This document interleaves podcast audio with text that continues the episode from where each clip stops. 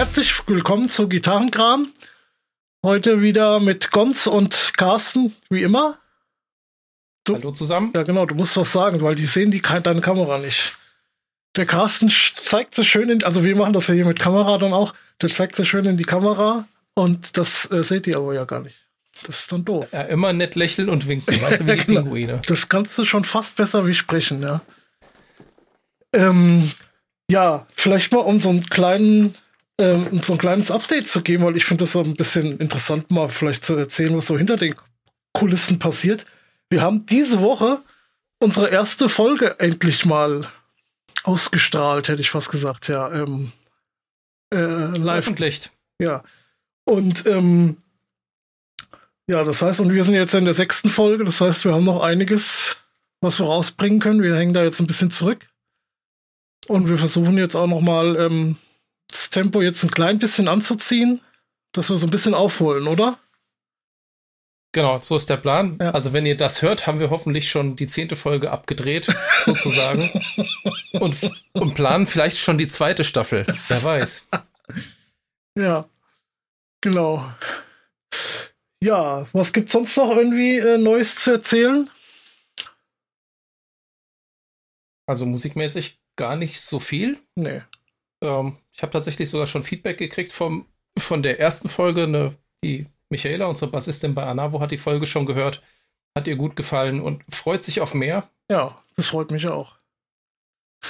Ähm, gut, dann würde ich sagen, ähm, hauen wir direkt rein, machen wir weiter. Oder fangen wir an, sagen wir so mit der Folge, ne? Genau, wir hatten uns ja heute überlegt, wir wollten über Modeling sprechen. Genau. Und nachdem ich mir die alleine nur die Line 6 Timeline angeguckt habe, denke ich mir, wir sollten es vielleicht heute auf Amp Modeling erstmal reduzieren, weil ähm, das ganze Gitarrenmodeling, Effektmodeling und so weiter, ähm, das könnten wir vielleicht nochmal separat behandeln. Ja, das war, also ich hätte sogar fast gedacht, dass, gut, das ist, wir haben uns ja auch gar nicht abgesprochen so richtig, ähm, dass wir das ähm, so im Schnellverfahren so ein bisschen durchgehen und dann auch so ein bisschen mehr so auf das Modeling äh, beziehen, was wir so bisher benutzt haben, also die Geräte. Ja, oder? Können wir machen. Also ich dachte, wir machen so vielleicht einen kurzen historischen Abriss. Ja, auf jeden Fall, auf jeden Fall, auf jeden Fall. An der Stelle rein, wo Geräte auftauchen, die wir besessen haben. Ja, genau. Machen wir das so. Schön. Also diese, ähm, die, die besagte Line 6 äh, Timeline habe ich übrigens auch gefunden. Also normalerweise ist es ja so immer, das ist immer ganz praktisch für mich, der Carsten bereitet sich vor, ja, und ich ähm, ziehe dann einfach mit, aber ich habe mir auch ein kleines bisschen vorbereitet. Mal gucken, wie gut sich das jetzt hier deckt. oh, Sonderlob. Naja, mal mehr, mal weniger, ne? Ja, also ich hol mal, ich hol mal schon mal aus. Also wir hatten letzte ja. Woche ja schon, glaube ich, ähm, in der letzten Folge darüber gesprochen, dass wir glaubten, dass der erste wohl der Rockman war von Tom Scholz, dem Boston-Gitarristen. Ja. Und das war tatsächlich so, das wird wohl als der erste Amp-Modeler angesehen und das war schon im Jahr 1982. Ähm, da waren wir beide schon auf der Welt, immerhin. Ja. Schon eine ganze ja, Weile. Okay. Aber ist es denn jetzt wirklich ein Modeler gewesen oder einfach nur, äh, ich sag mal, ein kleiner, ein kleiner äh, äh, äh Transistor-Amp oder sowas? Naja, das war ja so ein, so ein Kopfhörer-Ding, sieht fast so aus, wie jetzt heute so ein Beltpack aussieht von einem Wireless-System. Ja. Und ich glaube, da drin wurde zumindest so ein Verstärker und ein Lautsprecher simuliert. Ja, gut, und ja, okay, ja. bin mir nicht sicher, ob der Tom Scholz das sogar auf seinen Platten eingesetzt hat. Ja. Also, das ist zumindest die erste Möglichkeit gewesen, einem irgendwie einen ansprechenden Gitarrenton auf die Ohren zu bringen, ohne dass selbige einem abfallen, weil man gerade irgendwie einen 100 Watt Verstärker aufgedreht ja. hat. Gut, das hätte ich jetzt gar nicht auf dem Schirm gehabt. Siehst du, sehr schön. Deswegen lasse ich dich vorbereiten und mach das nicht selber. ja, sehr gut. Und das zweite, was dann als Amp-Modeling so ein richtiger Meilenstein war, waren Tech 21. In New York sitzen die. Ja. Und der Andrew Bata heißt der, glaube ich, der Chef, ähm, hat den Sense Amp. Ähm, das setzt sich praktisch zusammen aus dem französischen Wort für ohne und M für Verstärker, also ohne Verstärker. Das kam 1989 raus. Ja. Und das war, das sah eigentlich aus wie so ein Bodentreter und man konnte da, glaube ich, mit verschiedenen Schiebeschaltern ähm, praktisch 3x3x3, 27 verschiedene Einstellungen abrufen. Und ähm, soweit ich weiß, ist da eine Einstellung dabei, die vielen so gut gefallen hat, dass die äh, viele, viele Jahre später auch noch genauso im Einsatz waren. Mhm. Ähm, zum Beispiel Rammstein oder Clawfinger. Ja, genau. Clawfinger waren, glaube ich, somit die ersten, die das damals, also nicht die ersten, aber, aber die das äh, äh, auch live eingesetzt haben, das Ding, glaube ich. Und die hatten echt einen genau. beschissenen Gitarrensound. Ja, Sense Amp. Ohne Amps auf der Bühne. Clawfinger waren tatsächlich so, aber da ging es, glaube ich, auch nicht so primär um Gita gute Gitarrensounds, aber. Ja, ja. ja. Haben wir, glaube ich, mehrfach live gesehen bei Rocker. Ich kann mich auf jeden Fall auf ein, an einmal erinnern, ja. Ja, und dann hat es wieder ein paar Jahre gedauert, bis Line 6 auf den Plan getreten sind. Und zwar war das 1997 mit dem Flextone-Kombo. Das war tatsächlich ein Ding, was aussah. Aber was ist denn? Jetzt muss ich gleich mal ein, reingrätschen. Was ist denn hier mit diesem, ähm, mit diesem Axis, was 96 rauskam? Das, das kam vorher raus, das stimmt. Aber ja. das war halt ähm, ein Riesenbrocken und war eigentlich ja, ein vollwertiger Verstärker, ne, mit Lautsprecher und allem drum und dran. Deswegen sollten wir den Flexton eigentlich auch weglassen in der Aufzählung. Der Axis kam vorher. Ja. Weil die hier auch selbst schreiben, dass das der erste Modeling Guitar Amp war. Genau, das war ein richtiger Amp mit allem drum und dran, aber den hätte man dann wahrscheinlich auch so abmikrofoniert. Ich weiß gar nicht, ob der einen XLR-Ausgang schon Das weiß ich jetzt auch nicht, ne. Aber vielleicht sollten wir kurz erklären, also das, das, äh, das digitale Mod, also der, der Sense-Amp war ja analog noch, ne, da wurde dann halt normale Analogtechnik benutzt, um ähm, halt irgendwelche Sounds zu produzieren und, ähm, und ab dann wurde es digital. Ne, genau. dass, man, dass man halt wirklich gesagt hat, mit äh, Prozessoren ähm, machen wir jetzt hier irgendwelche und Software halt machen wir jetzt irgendwelche äh, Gitarrensounds. Ja, die Idee war tatsächlich also, diese Signalkette nachzubilden, während man vorher bei diesem analogen Amp-Modeling im Prinzip nur Equalizer und Filter geschaltet hat. Genau. Um entsprechend das, was am Ende rauskommt, zu machen. Also zum Beispiel äh, bei einem Gitarrenlautsprecher oberhalb von 5 Kilohertz kommt fast nichts mehr raus. Das heißt also, das ist immer schon mal der erste Schritt, die ganzen kratzigen Höhen oben wegzufiltern. Ja. Äh, und dann ist man schon auf dem richtigen Weg. Und die haben das entsprechend verfeinert. Das klingt, als wäre es ganz einfach. ja, das haben die damals auch gedacht. Und ähm, ja. Ähm, zwischendurch gab es übrigens auch die Firma Boss, die mit dem GT5 1995 rauskam. Ja. Das war aber in dem Sinne noch kein so ein richtiger Amp-Modeler. Ähm, Wieso nicht? Äh, ich glaube, hat er schon Amps drin gehabt, der GT5? Hätte fast gedacht, dass der das schon gehabt hat, ja. Aber ich bin mir jetzt nicht ganz sicher. Du meinst, das war eher ein Multi-Effekt-Gerät, was halt so ein bisschen äh, gut ausgestattet genau. war. Ja, was auch ein bisschen Amp-Gedöns konnte. Interessanterweise äh, haben die das nicht mit der Zählweise konsequent durchgezogen. Nee, Nach nee. dem GT5 kam das GT3 1998 und dann waren sie wieder in der Reihe mit dem GT6 dann in 2001. Genau. Das war ja dann auch mein erster Modeling-Amp. Äh, nee, nicht Amp, Floor, Floorboard war das ja. Genau. Ähm, ich habe das irgendwo ja, das auch gelesen, dass äh, äh, Boss quasi vor Line 6 schon irgendwie was rausgebracht hatte. Aber das würde sich jetzt fast so ein bisschen decken, ja. Also sie waren ähnlich, ähnlich, ähnlich schnell. Genau. Ne? Also der richtige Durchbruch im Amp-Modeling kam aber dann eigentlich erst würde ich sagen, 1999, als das erste Pod rauskam. Genau. Genau. Und das war halt diese legendäre rote Bohne Des Desktop-Gerät. Das hat man sich auf den Tisch gestellt, mehr Regler dran. Ähm, hat kein besonders tolles Display gehabt. Aber das war so das erste, wo man sagte, okay, das klingt jetzt wirklich schon irgendwie annehmbar. Das kann man, kann man benutzen. Und ich denke mal, das war dann halt auch preislich ein bisschen interessanter, wie wenn du jetzt einen ganzen M-Part hast, ne? Wo du äh, Chassis und Boxen und was weiß ich was alles dran hast oder halt so ein Floorboard mit lauter Tasten, Taster dran und, und so weiter und so fort. Da ist einfach so ein günstiges Gehäuse, sag ich mal, gehabt, ein paar Podis dran und fertig, ne? Genau, das war relativ einfach, war ja. relativ erschwinglich. Damals, glaube ich, so 400 Mark oder sowas. Ja. Kann sein, ich weiß nicht mehr. So in den Dreh. Weiß ich auch nicht mehr so genau. Und das hat dann relativ schnell auch Nachahmer gefunden. Ähm, da gab es tatsächlich dann von Behringer den V-Amp. Mhm. Erstmal ähm, Version 1, der dem, dem Pod entsprach ungefähr. Und dann kam das Pod 2.0, kam schon in 2000 raus und dann entsprechend der VM2. Und das war so das, was ich mir auch damals leisten konnte. Und das war tatsächlich dann mein erster Modeler, den ich hatte. Das war ähm, noch, das war aber tatsächlich bevor ich den äh, GT6 hatte. Ja, GT6 kam erst 2001 raus. Ja, ja. genau. Und ich habe den 2002, glaube ich, gekauft und, ähm, und dein Behringer V-Amp, der klang teilweise auch richtig schlecht. Ja, also ich wahrscheinlich war mein, mein Geschmack äh, damals auch ein bisschen anders ja. geprägt. Also ich, fand ja irgendwie diesen gemoddelten Boogie da toll, Rectifier und hat schön die Mitten rausgedreht, es so schön nach Zimmer mit. Ich glaube, das war wahrscheinlich genau den Sound, den ich kacke fand irgendwie, ja. Sehr wahrscheinlich. Ja. Aber ähm, ja, ich war ja damals Student und tatsächlich habe ich nicht mal die Kohle gehabt, mir das Floorboard dazu zu kaufen. Ja. Es gab da nur so ein Zwei-Button-Foot-Switch zum Hoch- und Runterschalten der Presets.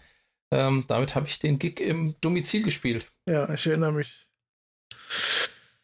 Ich erinnere mich Aber leider. nicht alle Sounds waren schlecht. Nee, also. nee, das will ich auch gar nicht behaupten, aber ähm, ja, das mit dem Umschalten war ein bisschen doof und manche Sounds haben mir nicht. Es gibt halt Aufnahmen davon und dann manchmal hört man das raus, dann höre ich halt heute noch diesen Sound, der nicht, mir nicht gefällt, wenn ich da mal reinhöre und dann, äh, ja, denke ich mir, oh, Carsten. Naja, ich war jung und brauchte das ja, Geld. Ja. Aber immerhin, damals habe ich ähm, das nicht ins Pult gespielt, sondern wir haben es, glaube ich, abmikrofoniert und ich hatte damals, glaube ich, eine, eine Endstufe im Rack und hatte meine 2x12er Marshall Box dabei. Das kann sein, ja.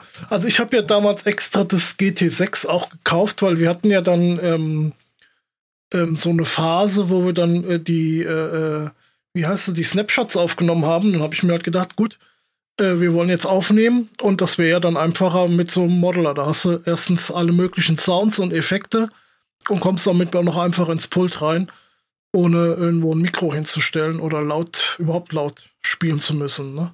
Das war so mein Gedanke ja. damals. Und ähm, ja, ja gut, da musste man halt ein bisschen rumprobieren. Also das GT6, das war auch schon ähm, ein bisschen, tja, wie sagt man denn? Das war jetzt nicht so rudimentär, sag ich mal, wie so ein, wie so ein äh, V-Amp von dir, ne? Da konnte man einiges einständig. Da hattest du immer diesen CTL-Taster, ja, und dann, dann konntest du halt da irgendwelche, äh, also in deinem Preset irgendwie einen Sound umschalten noch. Und dann konntest du mit Assigns im Hintergrund halt wirklich diverse Parameter oder Effekte, also mehrere Sachen quasi mit einem Schalter um, umschalten, ne? Ohne jetzt das ja. Preset noch zu ändern. Das war, da musste man sich erstmal genau. reinfuchsen, wenn man da sowas vorher nie gehört hatte irgendwie. Das war. Ja, es gab ziemlich viele Menüs da drin. Ja und auch schon irgendwie so ein Display, noch nicht so richtig groß, aber man konnte schon einiges machen ja. damit. Und es hat halt schon Fußschalter gehabt. Das war direkt so out of the box bühnentauglich. Ja. Ähm, und da hat Line 6 sich eine ganze Weile Zeit gelassen damit. Ja. Weil es gab dann zwar irgendwie ein passendes Floorboard für den Pod, aber jetzt lass mich mal hier auf die Liste gucken ich glaube tatsächlich, dass in der ersten Pod-Serie es gar kein Bodengerät gab. Nee. Ähm, dann gab es dann hier 2000, irgendwann das Pod Pro, ne? Genau, das Pod Pro gab es dann als Rec-Version. Und 2002 kam dann das Pod XT raus. Das war dann ähm, die abgedatete Version, nochmal ein bisschen erweitert. Und davon gab es dann in 2004 kam dann das Pod XT Live raus. Also das war dann tatsächlich das das erste Bodengerät, was man da so am Stück benutzen konnte, ohne dass man jetzt irgendwie ein Gerät und einen separaten Fußschalter hatte. Ja, ja. Genau, und das war dann so ähnlich quasi wie mein ähm, GT äh, 6 damals. Genau, und da ging's. Ja gut, die haben die beiden sich dann gegenseitig angestachelt. Genau, genau. Line 6. Genau, so sieht's aus. Ich weiß, gab es denn damals noch was anderes außer äh, was habe ich denn hier noch so stehen? Na, ich habe mir das mehr so Noch von nicht. Ähm, also Glaubt nämlich auch 2000, nicht. 2004 waren wir jetzt, ne? Pod XT Live. Ja. Da gab es noch nichts anderes. Da gab es das GT6. 2005 kam dann das GT8 raus. Das war ganz ähnlich. Das Gerät hat, glaube ich, zwei von den Control-Schaltern gehabt. Mhm. Und äh, war schwarz. Genau. Sah ein bisschen schicker aus, fand ja. ich. Ja, das GT6 war ja so golden. Das war tatsächlich ähm, nicht so der Renner. Also farblich jetzt gesehen. Ja. Das stimmt, aber du hast es noch lange, lange gehabt, glaube ich. Und ich glaube, das GT8 hast du sogar Das, übersprungen. das GT8 habe ich übersprungen, richtig. Und ähm, das war ja auch ein gutes Gerät, also muss ich sagen. Und ähm, ich weiß nicht, ob du dich daran erinnerst, aber wir haben vor zwei, drei Jahren äh, waren wir auf dem Schiffenberg und haben uns da eine Band angeguckt, die dann auch äh, mal mit Silent Man zusammenspielen sollte. Ich will jetzt hier keinen Namen nennen. Aber ähm, da hatte ja der eine Gitarrist das, das GT6 auch immer noch benutzt. Ja. Und da habe ich mir nur gedacht, Junge, sollst du mal zu dem gehen und mal gucken, ob du da nicht mal vielleicht ein paar anständige Sounds noch rauskriegst, weil das, was der da rausgeholt hatte, war jetzt nicht so unbedingt der Burner. Tja, Behaupte ich mal, Gut, da habe ich damals bessere Sounds rausgeholt. Ja, aber das ist generell so ein bisschen ein Problem gewesen, dass meistens die Werkspresets ziemlich überladen waren und man sich mit den ganzen Geräten eigentlich sehr intensiv beschäftigen musste, bis Genau. man irgendwie einen Sound rausgekriegt hat, der Ja. einem auch wirklich richtig gut gefallen hat. Also ich weiß noch immer, also das war dann nachher, ich hatte ja dann ein bisschen später das, äh, mir das GT10 dann geholt. Ich weiß jetzt gar nicht, ob das bei dem GT6 auch schon so war. Auf jeden Fall, ähm, du hast ja dann auch das Mikro auswählen können, welches Mikro du benutzen willst, ja. Und dann konntest du einstellen, wie viel Direct Sound und wie viel Mikrosound du benutzt. Und das musstest du halt einfach komplett 100% auf Mikrosound und das Direct Sound mit äh, 0% quasi rausdrehen. Und dann hattest du schon mal die Chance, einen guten Sound irgendwie einzustellen. Ansonsten klang das halt wirklich irgendwie ganz furchtbar. Gut, und selbst wenn man jetzt bei neueren Modellern mal guckt und vergleicht mal den Sound von einem Shure SM57 oder einem Sennheiser MD421, Ja, äh, wie unterschiedlich die alleine wieder klingen. ja. Äh, also ich persönlich mag das 421 sehr gerne. Ich übrigens. auch, ich auch. Also das war, äh, das ist, das ist, ist tatsächlich so eine, so eine witzige Sache, weil du probierst dann halt immer so ein bisschen aus, auch Amps und sowas, und du merkst dann dann halt auch, wenn die, auch wenn das vielleicht nicht wirklich genau wie in echt klingt, aber du magst irgendwie das eine und das andere weniger. Und das ist bei mir auch das MD 421 äh, mag ich immer sehr gern. Oder Soldano SLO 100, ja, war immer ein guter Amp, den man benutzen konnte. Im, im GT6, im GT10 ähm, und im Helix ist es jetzt genauso. Ja. Gefällt mir Ja. einfach. So, wo waren wir 2004 beim Pod XT Live? Ja. Dann der nächste große Player kam 2006 dazu. Fractal Audio brachten da das erste XFX raus. Oh. Ähm, das war allerdings ein, ein Rackgerät, zwei Höheneinheiten, sehr, sehr mächtig, sehr, sehr teuer. Ja. Also ich glaube, selbst jetzt heute bezahlt man für so, für die alten ersten Geräte kannst du, glaube ich, immer noch 400, 500 Euro ablegen. Und ich meine, das sind Geräte, die sind jetzt 15 Jahre alt. Also ich kann mich noch daran erinnern, wie damals der zweite rauskam, weil ich war damals sehr aktiv im Musikerboard. Und ähm, das war ja das war ja ein ganz böses Thema, weil viele Leute hatten sich halt den Einer noch bestellt und dann kam der Zweier raus und ähm, du konntest dann auch nicht irgendwie sagen, ich storniere jetzt meine Bestellung oder sowas. Ich meine, konntest du schon irgendwie machen, aber die wollten natürlich erst noch mal den, den Einer abverkaufen, hatten das dann halt auch nicht vorher äh, irgendwie angekündigt. Da waren manche Leute richtig äh, stinkig. Und du konntest dann aber auch ähm, den Einer immer noch gut verkaufen, weil ähm, das hat halt Monate gedauert, bis du überhaupt mal so ein Ding gekriegt hast. Also auch den Zweier dann, ne? Die, Ja. Das war ja immer. zwischendurch noch den Ultra. Ja, genau, ja. Aber das Der ist. Zweier kam 2012 dann raus. Genau, ich, ich wollte halt nur sagen, dass äh, die Dinger hatten schon immer einen guten Preis, weil die dann halt auch, weil die halt selten irgendwie, gerade wenn was Neues rauskommt, selten auf Lager ist und ähm, nicht so viel produziert wird, wie, wie sie abver abverkaufen könnten. Ne? Ja. Das Witzige ist, ähm, das ist zwar, hat einen vollwertigen Amp-Model auch drin gehabt, der auch sehr, sehr gut klang. Aber insbesondere sollen auch die Effekte richtig mega da Mhm. drin gewesen Mhm. sein. Und waren es vermutlich auch, weil ich weiß, es gab irgendwann mal eine Dream Theater Tour, wo der ähm, Gitartech von John Petrucci das Rack komplett abgespeckt hat und es war, glaube ich, dann nur noch irgendwie ein, ein richtiger Amp drin und ein XFX für die Effekte. Ja. Und das war im Wesentlichen das Setup. Also das war schon ein sehr mächtiges Teil, aber als 19 Zoll Gerät ohne MIDI-Controller und alles jetzt generell auch jetzt für Otto-Normalverbraucher gar nicht zu gebrauchen. Aber Amp-Modeling und auch richtig gut gemacht und die waren dann eigentlich eine ganze Weile erstmal die Speerspitze. ja, das stimmt. Weil Line 6 hat dann 2007 Pod X3 rausgebracht, das war dann die dritte Generation. Ja. Gab es dann aber auch direkt als Rec-Version und auch als ähm, Live-Version für den Boden. Und dann hat es nochmal drei Jahre gedauert, bis die nächste Generation rauskam. Das war dann die Pod HD-Geschichte. Und die kam witzigerweise gar nicht erst als Bohne raus, sondern direkt als Bodengeräte, Version hm. 300, 400 und 500. Genau. Und ich habe dann den HD 400 davon gehabt, den ja. mittleren. Ja. Also zu der Zeit und hatte ich dann auch schon dicke meinen, wo sind wir jetzt? Da hatte ich auf jeden Fall schon mein GT10. Genau, das GT10 kam 2008 raus. Wir waren ja. jetzt schon 2010 beim Pod HD. Also ich denke, ich habe das damals auch 2008 direkt gekauft. Ich kann mich noch daran erinnern, dass das ganz neu war. Ich habe das sogar hier in Gießen gekauft.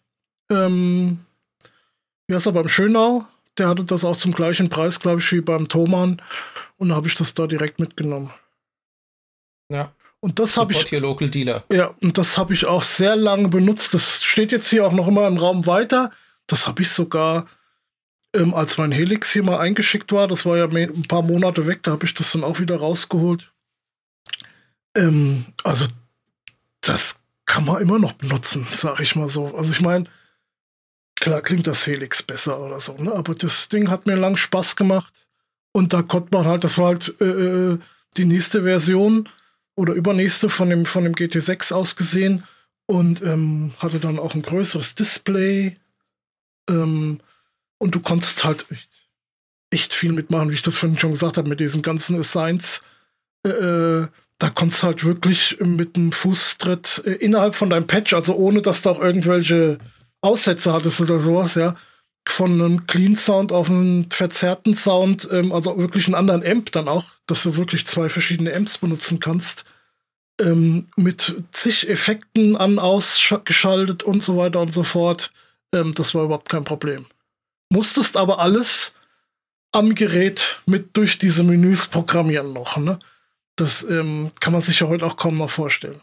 Achso, es gab gar keinen Editor dafür. Es gab, es gab dann einen, ich glaube, ich bin mir aber nicht mal sicher, ob der vom Boss war oder ob den jemand privat gemacht hat, mit MIDI, aber das ganz ehrlich, das Ding hat jetzt nicht so wirklich super funktioniert. Also ich habe das jetzt nicht als ähm, irgendwie große Hilfe empfunden. Für mich war das eher, äh, ich weiß nicht, das war, das, also das konnte ich am Gerät schneller bedienen dann irgendwie. Das war für mich einfacher wie über das Teil.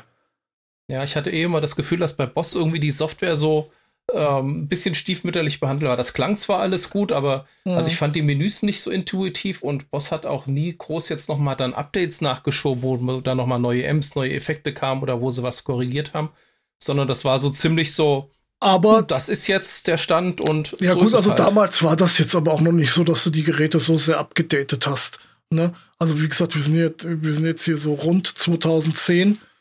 Ne? Oder kurz davor.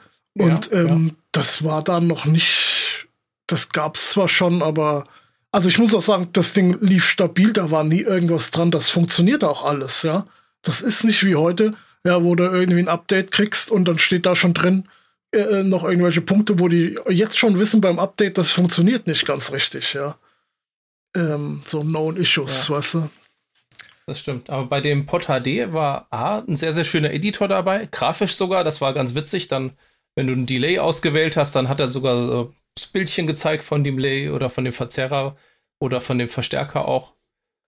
Ähm, das war ganz hübsch und du konntest halt die Presets auch schön speichern und übertragen. Mhm. Und ich war auch sehr zufrieden mit dem HD 400 und habe das eigentlich nur später verkauft, das zusammen mit dem G-System von TC Electronic, was ich auch hatte um dann die Kohle für ein Helix zu haben, ja. was ja erst später kam. Aber ich habe einige Gigs gespielt. Ich habe sogar einen Gig mit Dr. Rock gespielt mit dem HD 400. Ähm, das hattest du auch länger, ja, kann ich mir auch gut dran erinnern. Das habe ich lange gehabt und ich habe es dann aber zum Teil gar nicht so groß in Presets programmiert, sondern hatte mir ja. so einen leicht angezerrten Grundsound eingestellt und habe dann auf die, ähm, ich glaube, auf dem Taste 1 war halt ein, ein, Booster, dass ich da eine stärkere Verzerrung kriege. Auf 2 war Modu Modulation, auf 3 war ein Delay. Und dann habe ich den schaltbaren Effektweg gebrückt und geboostet. Das war dann mein Solo-Boost. Mhm. Und eigentlich konnte ich mit diesen, mit diesen vier Tastern ähm, die, einen Großteil der Bandbreite abdecken, was ich an Sounds haben wollte. Und ich habe, glaube ich, damals als Amp von einem Park P75 benutzt. Also das war so ein Marshall-Klon und damit war ich sehr zufrieden und es gab halt direkt auch XLR-Ausgänge an dem HD 400. Hast das war ja nicht bei Boss immer so eine äh, Baustelle gewesen. Hast du da nicht auch diesen ähm, Divided by 13 irgendwie benutzt? Genau, später habe ich, glaube ich, den da benutzt. Ja. Der klang auch cool, der hat mir aber später im Helix zum Beispiel nicht mehr gefallen. Ich wollte gerade sagen, ich habe den auch mal irgendwo getestet, da konnte ich das gar nicht verstehen, dass du die Kiste benutzt. Ich habe da nichts Anständiges bei rausgekriegt. Ja, also im HD 400 hat mir der gut gefallen vom ja, Sound her. Ja. Ähm, leider war das dann, das, die haben dann irgendwann leider das 300er und 400er Modell nicht mehr weitergepflegt von dem Pod HD. Ähm, von dem HD 500 gab es später noch eine HD 500X Version, da haben sie die Fußtaster modernisiert und beleuchtet. Hm. Ich, und weiß, ich weiß noch, ähm, um mal jetzt nicht nur über Line 6 zu sprechen, ähm, ich hatte zwischendurch äh, kurzzeitig eine Band oder, oder wir haben versucht, eine Band aufzubauen und da hatte sich der Gitarrist dann ein Vox ST, ich weiß nicht, hatte der noch eine Nummer dahinter? Tonlab. Mhm. Tonlab. Ja, das ST. war so ein kleines, so eine kleinere Box. Ähm, das Ding klang auch nicht schlecht, also muss ich mal sagen. Hatte, glaube ich, damals auch einen ganz okayen Ruf, war nicht so teuer. Ähm, hatte, glaube ich, ja. aber nur so drei, vier Taster dran oder sowas. Also. Das stimmt, das war die abgespeckte Version von dem Tonlab LE, glaube ich. Okay. Das große. Ja. Ähm, das auch Pedale und so dran hat. Und dann gab es die ST-Version. Die war sogar, glaube ich, hat sogar neuere Amps nochmal drin ja, gehabt. Ja. Hatte ich tatsächlich auch überlegt, war mir jetzt komplett entfallen hier auf meiner Liste der Honorable Mentions. Deswegen habe ich das mal erwähnt. Das habe ich mir nämlich fast gedacht. Ja, sehr gut. Ja. Ähm, wo wir schon bei anderen Erwähnungen sind, ähm, es gab eine Firma Atomic, die sich ursprünglich mal dadurch hervorgetan hatten, dass die Combo-Verstärker gebaut haben, wo genau Platz war, wo man einen Modeler reinstecken konnte. Und zwar äh, den von Vox, den von Line 6, den von Behringer oder so und hat dann eine Röhrenendstufe und einen Lautsprecher gehabt. Da konnte man dieses Ding praktisch wieder analogisieren und laut machen. Das war das erste Produkt, was die hatten. Ja. Die, und die haben später mit ihrer Amplifier-Serie auch Modeler gemacht, die übrigens auch gut klangen. Und die gibt's, um, gibt's die jetzt nicht mehr? Doch, die gibt's, glaube ich, ja. immer noch. Es gab dann die, irgendwann die diesen roten jetzt. Amplifier 6 und den schwarzen Amplifier 12 oder sowas. Ja. Also ich weiß noch, dass die, also die kriegst du jetzt hier in, in Deutschland auch nicht so toll, die, die Geschichten, aber bei Andertons hat, die hatten die immer vorgestellt, auch da konnte man die mal kaufen. Und ähm, genau. die hatten, die hatten auch ein paar gute Geräte, ja. Ne? Hatten wir uns auch schon ja. ein paar Mal drüber unterhalten, kann ich mich dran, äh, dran erinnern. Ja. Genau. Ähm, bei Fractal ging da die Entwicklung weiter, XFX2, 2XL, 3, ja, ähm, das 3 ist dann auch jetzt eine Nummer größer, sieht fast aus wie die Rec-Version vom Helix. Mhm. Ähm, da wird das doch alles wieder ähnlicher. Gut, die, hatten, die hatten dann zwischendurch noch das AX8. Das war, glaube ich, ja, lief auch sehr lange und war auch sehr erfolgreich, würde ich jetzt mal behaupten. Das hat man öfter mal gesehen äh, bei, bei Live-Musikern auch gerade. Einfach nur so ein Floorboard.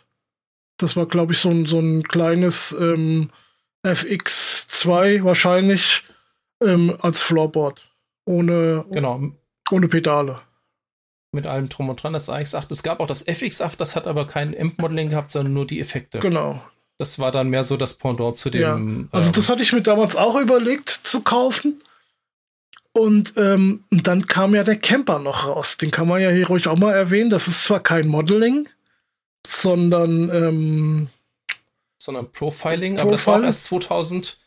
2011, ähm, das war also das Jahr nach Pod HD schon, ja, das rauskam. Genau. Und ich kann mich noch super dran erinnern, dass ich damals ähm, hier einen Bericht gesehen habe, wie die das vorgestellt haben.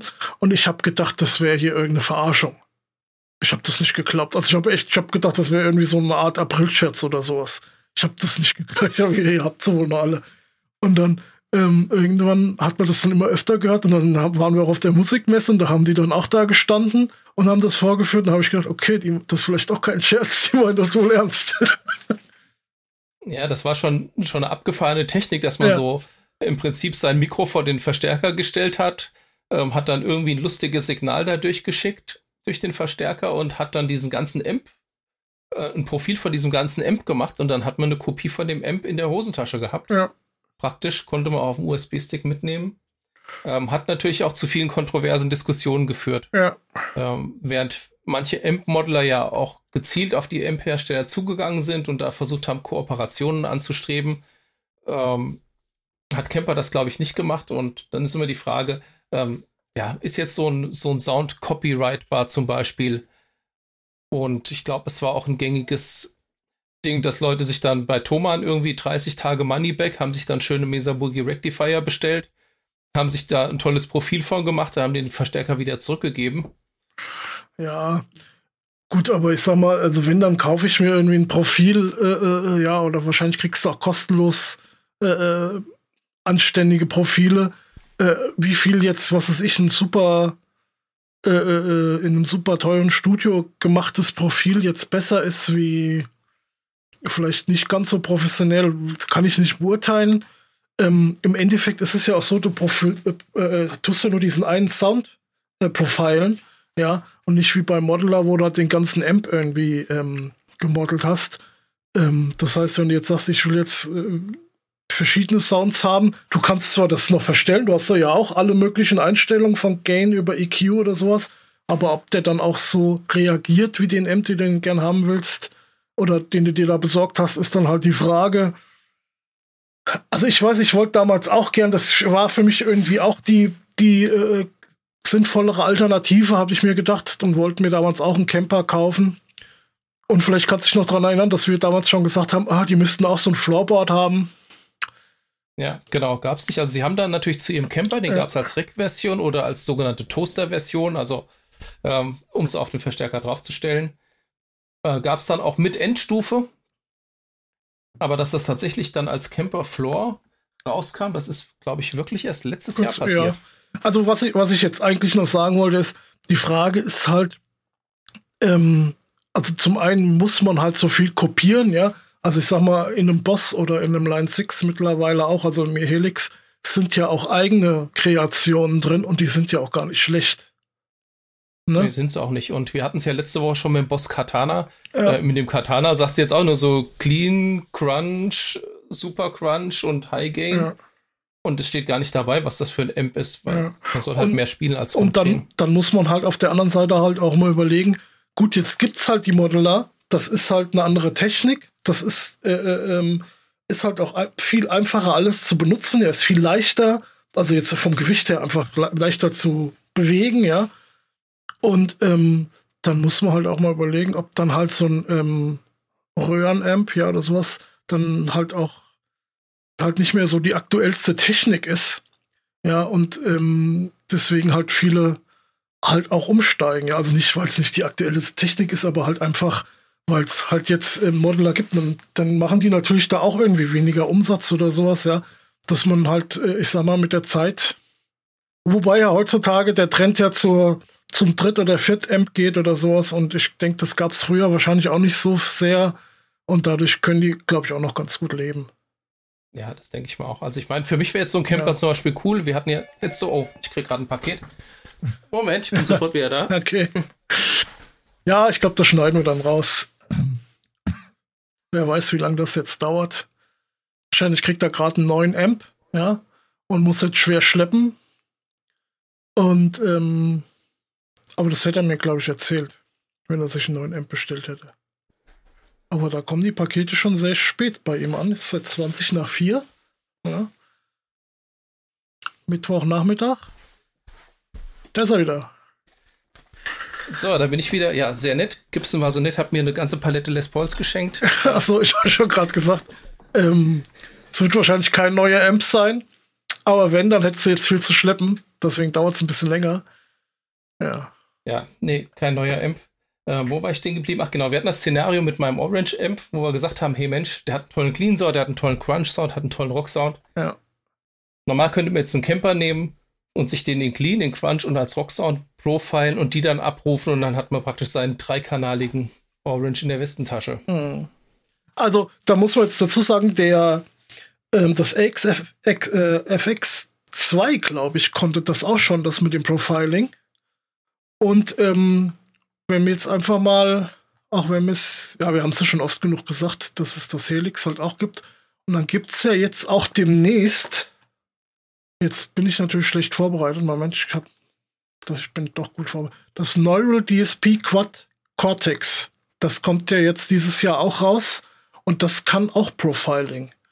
Also ähm, die sind da jetzt auch nicht mehr so ganz alleine auf dem Markt. Man kann auch andere Geräte benutzen, um genau, äh, seinen Amp zu profilen mittlerweile.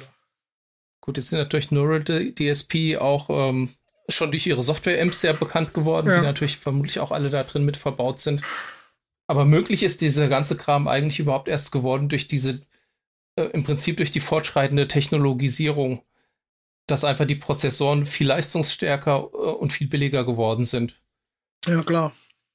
Und ich sag mal jetzt, wenn man als Besucher auf einem Konzert ist, ob jetzt da ein echter Amp steht, der da abmikrofoniert ist oder ein Modeler oder ein Profiler, das hört man im Publikum nicht. Das, was man eher den, den Modelern, gerade den frühen immer vorgeworfen ist, äh, hat, ist, dass man als Spieler merkt, dass das so eine kleine Latenz ist und man hat nicht so dieses ganz direkte Spielgefühl. Das war eigentlich so also, mehr der Kritikpunkt ich, als die Sounds. Ich weiß nicht, äh, vielleicht bin ich da auch einfach nicht gut genug als Gitarrist, wenn ich das mal so sagen darf. Weiß ich nicht. Aber ich, mir wäre da noch nie irgendwas Negatives aufgefallen, ja.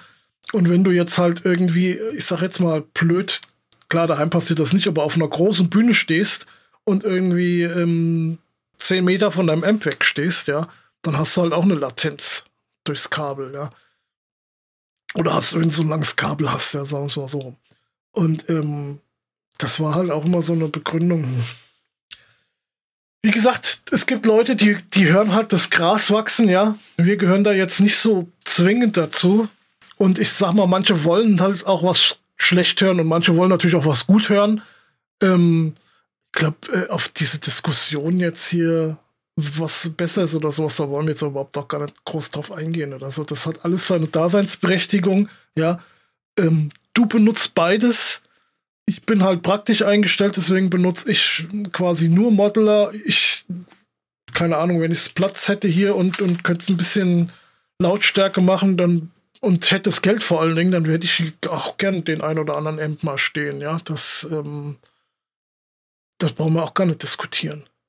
Also ja, darum geht es nee, gar nicht. Auch, also da sind wir uns, glaube ich, auch mal einig an der Stelle, dass ja. das mit dem Modeling schon sehr praktisch ist und auch wirklich gut klingt. Ja. Und es ist davon mal abgesehen auch gar nicht so einfach, ein Amp so abzumikrofonieren, dass das richtig gut klingt. Und das ist halt auch immer der Unterschied, ja, dass die Leute sagen, das klingt ja immer anders. Ja, klar klingt das anders, weil beim, beim Modeling, ja, dann hast du halt in der Regel dort ähm, die Box irgendeine Box, ja, die du dir ausgesucht hast oder die da vorgesehen ist zu dem Amp, ja, und noch ähm, das Mikrofon hat auch dran und das ist da halt auch alles quasi simuliert, ja, während du da halt äh, beim normalen Verstärker direkt diese Box hörst, diese Verstärkerbox. Ja, das klingt halt ein bisschen anders, ja. Ja, wobei und, ich sagen muss, ich fand jetzt den Unterschied nie so richtig drastisch. Ja. Aber ich glaube, über Kopfhörer merkt man schon, ob man jetzt irgendwie in einem, in einem gleichen Raum ist mit einem Verstärker und da die Luft sich auch bewegt. Ja. Oder ob du das, das Ergebnis, was komplett einmal durchdestilliert ist, auf dem Kopfhörer bekommst.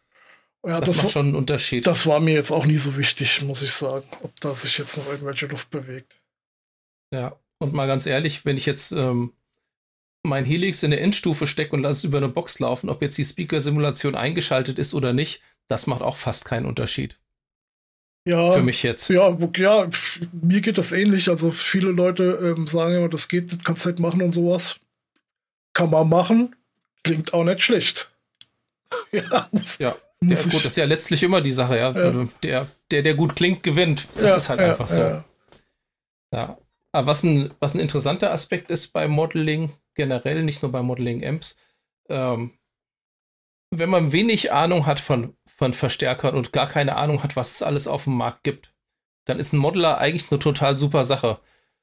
Weil da kann man sich mal durchhören, wie klingt ein Vox, wie klingt ein Marshall, wie klingt ein Fender, Fender Tweed, Fender Blackface, Fender Silverface, Mesa Boogie, wie sie alle heißen, man hat die alle in ansprechender Version zur Verfügung. Und vielleicht kann man das im Zweifelsfall auch einfach zum Ausprobieren benutzen. Und wenn man dann hinterher merkt, hey, ich benutze immer den AC30 Sound da draus, weil ich den am geilsten finde, vielleicht kauft man sich dann irgendwann doch den, das Original nochmal, weil man sagt, okay, genau. das ist jetzt der heiße Scheiß. Ja. Da fällt mir gerade was ganz anderes an. Ich glaube, das hast du auch vergessen, beziehungsweise das fällt mir jetzt auch wirklich gerade, da habe ich vorher null dran gedacht. Wir waren doch mal bei Session bei so einer Boss-Veranstaltung. Erinnerst du dich? Ja, richtig. Mit, Original gegen Kopie, ja. Mit Gundi Keller war der da? Klar, hat er das ja. nicht gemacht irgendwie? Und ähm, da haben die tatsächlich ähm, Sounds, also die Original-Amps oder auch ein Wawa-Pedal, kann ich mich dran erinnern, oder auch Effektgeräte und dann ähm, zum Vergleich das GT10. Ne? Mhm. Und genau. sogar Gitarren. Ja. Also gemodelte Gitarren gegen echte Gitarren. Genau. Und, ähm, und hatten das aber so abgedeckt. Also du wusstest nicht, was jetzt gerade gespielt wird, ja, musstest dann raten, ja. Und ähm, das ist das so, so Geschichten sind halt auch immer augenöffnend quasi, ne? Weil du echt teilweise daneben liegst, ja.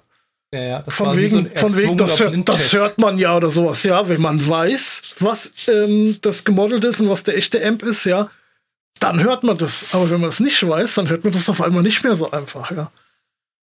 Ja, und ich kann mich erinnern, dass der, äh, der Gundi Keller damals dann Gitarren vorspielte und ich glaube, diese Modeling-Gitarre, die sie hatten, die hatte ein Tremolo drauf und eine lange Mensur. Und er hat dann praktisch dort ein Les Paul-Model eingestellt und hat die im Vergleich zu einer richtigen Les Paul gespielt. Ja. Und er sagte dann selbst so, naja gut, der Mensurunterschied beim Spielen, den merkt man natürlich schon, aber also wir, die draußen saßen, das war in einem kleineren Seminarraum bei Session in Frankfurt. Also ich, die wenigsten lagen durchgehend richtig. Ja. Und also das, man hat und das, ähm, aber das, das kommt, äh, da komme ich jetzt noch auf eine andere Sache, die ich mir nämlich hier aufgeschrieben habe.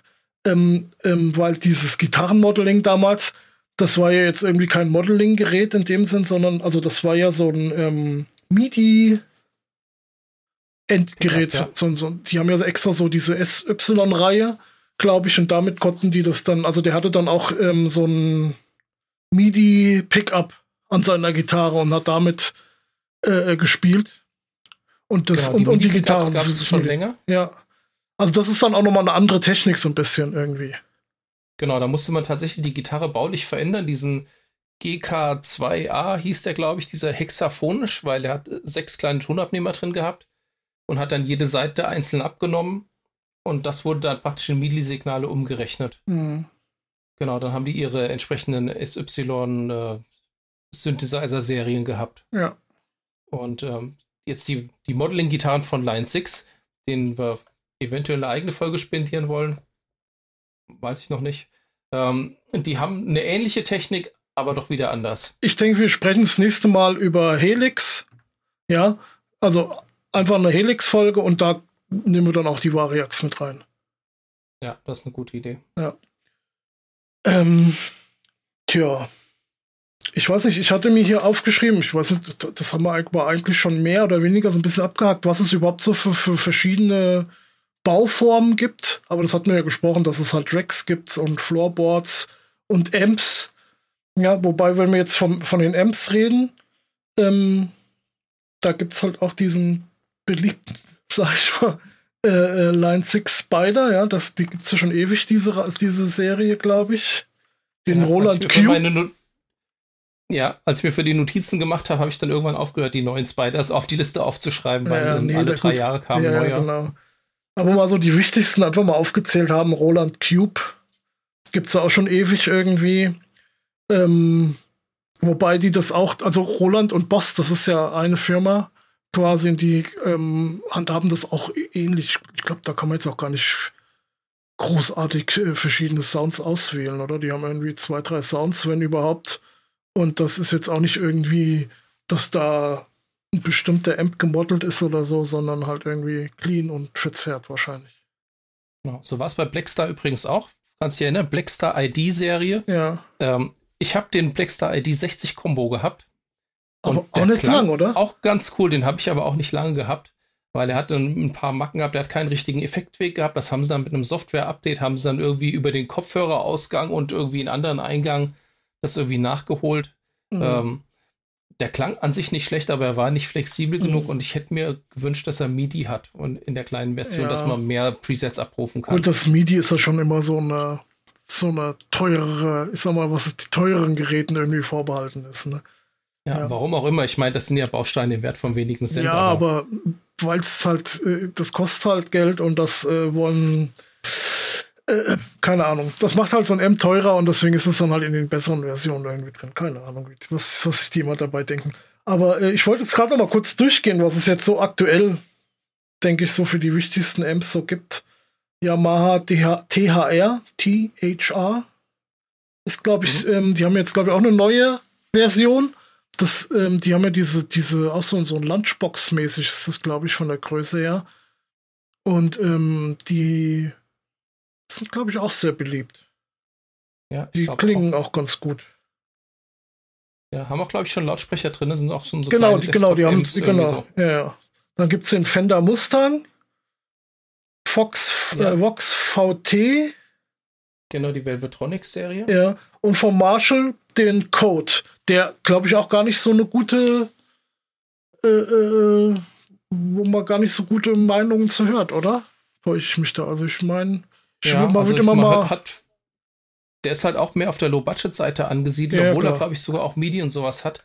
Ähm, das haben sie verschlimmbessert. Es gab vor dem Code diese JMD-Serie, ähm, die eine Modeling-Vorstufe und eine Röhren-Endstufe hatte. Und da haben die mit ähm, einer schwedischen Softwarefirma zusammengearbeitet. Der Name mir jetzt gerade aber, aber, aber gut, jetzt, jetzt, äh, jetzt, wenn ich jetzt, also die, die ich jetzt vorgelesen habe, die sind ja jetzt alle auf der günstigeren Seite, ja. Denke ich mir, also ich, ich äh, würde jetzt mal behaupten, das sind halt alles Einsteiger-Amps, ja. Oder für zu Hause zum Üben halt, ne? Das sind ja da, ich meine, als High-End, richtig mit, mit Box und als Verstärker, das gibt's das aktuell? Ich, ich glaube von Roland, diese Blues-Dings, da gibt es irgendwelche. Also ja, jetzt gibt's jetzt gibt's von Boss auch wieder diese, ja, das gibt's schon, richtig. Da gibt es so teure oder jetzt von Fender. Fender hat ja ihre, seinen eigenen Deluxe Reverb ja. und seinen Super Reverb ja. ähm, gemodelt, also ein Modeler gebaut, wo aber nur das eine Amp-Model drin ist von dem Verstärker selbst. Genau. Ähm, was tatsächlich, wenn man es Standalone benutzt, ganz cool klingt, aber wenn man einen Verzerrer davor klingt, äh, hängt, dann reagiert das natürlich anders, als wenn man da jetzt aber, irgendwie auf eine aber Röhre kommt. Das ist halt jetzt auch wieder was anderes, ne? Weil das, ich sag mal, wenn ich halt jetzt so ein, äh, äh keine Ahnung, Fender Mustang nehme oder ein Fox VT oder den äh, Marshall Code meinetwegen oder ein Spider, ja, da habe ich halt auch wieder die Auswahl, ne? Da habe ich zig Amps, zig Effekte drin und mit allem drum und dran eigentlich, ne? Ja, genau. Das ist das, also da, da, muss, da muss man fast sagen, je teurer das wird, desto äh, weniger Features haben die Dinger fast. Dafür klingt es besser. Ja, genau. Dann ist halt ja. einfach die, die viele Pro Prozessorleistung auf muss weniger berechnen. Ja. Ähm, aber wir hatten diese Fender Mustang 3, glaube ich, auf der Musikmesse gespielt über Kopfhörer und waren sehr angetan davon. Okay, weiß ich gar nicht. Und dann mehr. kam, glaube ich, die Version 4 raus und die fanden wir beide nicht mehr so toll. Ja. Und was ich Auch jetzt, optisch. was ich jetzt ausgelassen habe extra, weil ähm, ja, kann man vielleicht mal zwei, drei Sätze mehr drüber ähm, verlieren, ist halt der Boss Katana. Weil äh, da hört man ja nur Gutes. Die Dinger kosten quasi kein Geld, kann man fast sagen. Also sie sind günstig. Ähm, ja, wir hatten es ja vorher schon mal erwähnt, ne? Die äh, klingen sehr gut, die können auch viel. Äh, Gibt es jetzt ja, auch schon in der zweiten Version. Aus, ja. Also, das ist tatsächlich so ein Gerät. Ähm, ich weiß gar nicht, haben wir die schon mal auf der Musikmesse vielleicht mal kurz irgendwie angespielt, aber auch noch nicht so richtig, dass wir jetzt wirklich eine eigene Meinung draus bilden können, oder? Nee, vielleicht bei Session mal, als wir da ja, waren. Aber ich habe echt also, schon überlegt, also so ein, ich würde ja mal spaßeshalber gern so ein 100er bestellen, also. Aber ja, ich meine, der 50er wird es auch tun, aber das ist wieder die gleich die alte Krux, ne? Die kleineren ja. Modelle haben weniger Features. Ja. Also die 100 Watt bräuchte ich nicht, aber ich nee. hätte halt gerne den ähm, großen Fußschalter oder MIDI, äh, ja. Das ist halt der, der, der 100er hat dann den Einschleifweg, der kann zwei Fußschalter kannst du da anschließen und dann kannst du da halt irgendwie ähm, diese Begrenzung, die das Gerät ja schon wieder hat, mit nur vier Sounds, die da, oder fünf. Ich glaube aber mal zwei mittlerweile, ne, mit den Variations ähm, die du dann aufrufen kannst, ähm, das kannst du dann halt, äh, wenn du es dir ein bisschen äh, äh, äh, zurechtlegst, kannst du das ein bisschen umschiffen. Ne? Ja, genau. Und du kannst auch, die haben ja so Effektslots sozusagen, wo du dann über die Software ähm, Boss-Effektgeräte noch einbinden kannst. Ja. Ähm, das finde ich schon auch ganz cool. Aber das tatsächlich würde mich das auch immer interessieren. Und, Und wenn ich jetzt mal zurückgucke, als ich mein Velvet State gekauft habe, damals für 1000 Mack, ähm, jetzt damals so ein Boss Katana für die Hälfte gegeben, wäre es wahrscheinlich gar nicht der Marshall geworden. Ja, ganz genau. Und äh, was ich noch sagen wollte, weil wir ja vorhin gesagt hatten, bei meinem GT10, äh, die Software, die taugte nix, ja. Also jetzt das vom Katana, das sieht jetzt, ich meine, das ist nicht hübsch, aber das scheint sehr ähm, funktionell zu sein. Ja. ja. Damit kann man auf jeden Fall arbeiten. Ne? Und ähm, das kann ich jetzt vielleicht schon mal kurz spoilern. Ähm, an meinem Helix mache ich die alle Sounds hier am Computer daheim. Ja. Das ist ja viel einfacher. Ich habe das Ding unten liegen, ja, und dann ist das per USB angeschlossen und dann wird das hier am Computer gemacht. Fertig. Ja. Und da fällt mir aber noch was ein, worüber wir auch noch mal kurz sprechen müssen, ist nämlich zwischendurch hatte ich ja noch den Firehawk FX. Ja, da, 2015 kam der raus. Den genau. hatte ich sogar auf meine Liste geschrieben. Ja. den hatte ich mir gekauft dann als Nachfolger von GT10, wobei der von den Features her gar nicht ähm, ja, gar nicht mal gleichwertig war, eigentlich in dem Sinn. Ähm, klang aber dann tatsächlich von den Amps ein bisschen besser, fand ich. Und aber der ließ sich nur über per Bluetooth über Handy oder äh, Tablet bedienen. Und das war irgendwie nachher schon kacke, muss man ehrlich mal sagen. Also das war, das ging mir dann schon ja. auf, den, auf den Geist. Also das ist halt eh so eine Sache. Ich meine, das betrifft jetzt nicht nur Modeler, äh, sondern allen möglichen technischen Geräte, ja, vom Handy über den Fernseher, über sonst was. Ähm, wenn sich halt ein Gerät nicht anständig bedienen lässt, das ist doof. Ja, das ist einfach doof, es macht keinen Spaß. Ja, das stimmt. Aber gut, Sie haben das dann gemerkt. Äh, vielleicht erinnerst du dich, wir haben, als wir das eine Jahr auf der Musikmesse war, gab es ein Meeting mit, mit irgendwie den Line 6 Entwicklern. Ja. Oder einer kam dann, ähm, der auch, auch Deutsch konnte. Und dann ging es darum, da hatten sie, glaube ich, gerade diesen Firehawk 1500. Irgendwie, da haben sie das Ding in ein Kombo gesteckt mit einer 1500 Watt Endstufe. Ja. ja, ja. 30 Kilo schwer oder sowas. Und wollten dann mal so User-Feedback haben. Und dann haben wir dem das auch alles erzählt. Er hat das auch wohlwollend hingenommen. Ja. ja. Wobei er ja eigentlich, glaube ich, über ein bisschen hochpreisigere Geräte reden wollte und äh, hatte dann, wir waren zu dritt, glaube ich, da. Ne? Wir beide und noch einer. Und wir hatten aber, ich hatte das Firehawk, du hattest dann, hattest damals noch den Pod 500 oder was? HD 500 ja. oder 400 und der andere hatte auch irgendwie jedenfalls noch kein Helix oder so, ja. Ähm, äh, das war, da war, glaube ich, ein bisschen enttäuscht. Wie hieß ja, der denn nochmal? Adrian, glaube ich. Ja, genau. Also das Helix kam im gleichen Jahr übrigens raus, wie das Firehawk FX ja. in, in 2015. Aber war damals teuer, ist heute immer noch teuer. Also, also das war, ähm, das war damals halt, das kostete, glaube ich, so um die 1500 Euro. Ähm, das, äh, wie gesagt, das von Fractal, das AX8, das war auch so bei 1600. Äh, also die haben damals halt eh so einen Sprung gemacht. Das fing halt damals an mit dem, ähm, mit dem AXFX 1 damals noch, dass das halt wirklich äh, weit über 1000 Euro auf einmal ging. Das gab es ja davor gar nicht. Gab es keine Geräte über 1000 Euro. Ne? Ähm, die waren eher so in, ich weiß, sag mal mal ein GT10 oder dann auch später das GT100. Ähm, die haben halt um die 500 gekostet. Ich weiß nicht, das äh, Pod HD 500 Pro hat wahrscheinlich auch 500, 600 gekostet, neu damals, so um den Dreh. Und dann auf einmal fing das an, dass das alles äh, viel teurer wurde und auch viel besser klingen soll. Ich weiß nicht, ob das einfach nur irgendein Marketing-Gag war oder ob das wirklich ähm, so viel teurer sein musste, wie das auf einmal wurde. Auf jeden Fall, dann kam das Helix halt noch raus, den Camper gab's und den und das XFX, ähm, das waren dann irgendwann so in dem Zeitraum, Zeitraum rum für 1500 Euro äh, äh, plus minus immer. Das war so, was du dir so, so kaufen konntest. Und dann kam nämlich, ähm, weiß ich, 2017 und war das, glaube ich, das, ähm, genau. das Helix LT raus für damals 1000 Euro und ähm, das habe ich gesehen, da war ich sofort, ich war, glaube ich, einer der ersten hier in Deutschland, der das Gerät hatte. Ähm, ich habe das sofort bestellt, da war auch, das haben die zur Musikmesse vorgestellt. Ich weiß noch, dass ich dir die ganze Fahrt zur Musikmesse von dem Gerät erzählt habe. Wir das da auch kurz angetestet haben, aber auf der Musikmesse, ganz ehrlich, was willst du da jetzt rausfinden, ja? Aber ähm, dann direkt bestellt und ich weiß, es kamen dann irgendwie so ein paar Geräte dann irgendwie ein paar Wochen später an, aber jetzt auch noch nicht so der, der große Bunch irgendwie. Ähm, und ich habe dann aber, war dann schon bei den ersten mit dabei und hab, hab das gekriegt.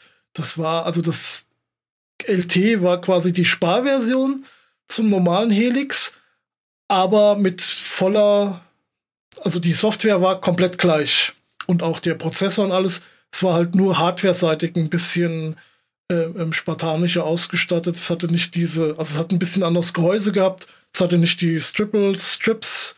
Es hat weniger Ein- und Ausgänge gehabt. Ähm, aber dafür halt ungefähr 500 Euro billiger. Ne? Ja, genau. Ich erinnere mich. Und das ja, war ein geiler Deal. Ja noch, noch mal verkleinert ja. ähm, als HX Storm 2018, das nur noch der Vollständigkeit halber, was du ja auch besitzt. Das habe ich auch, genau.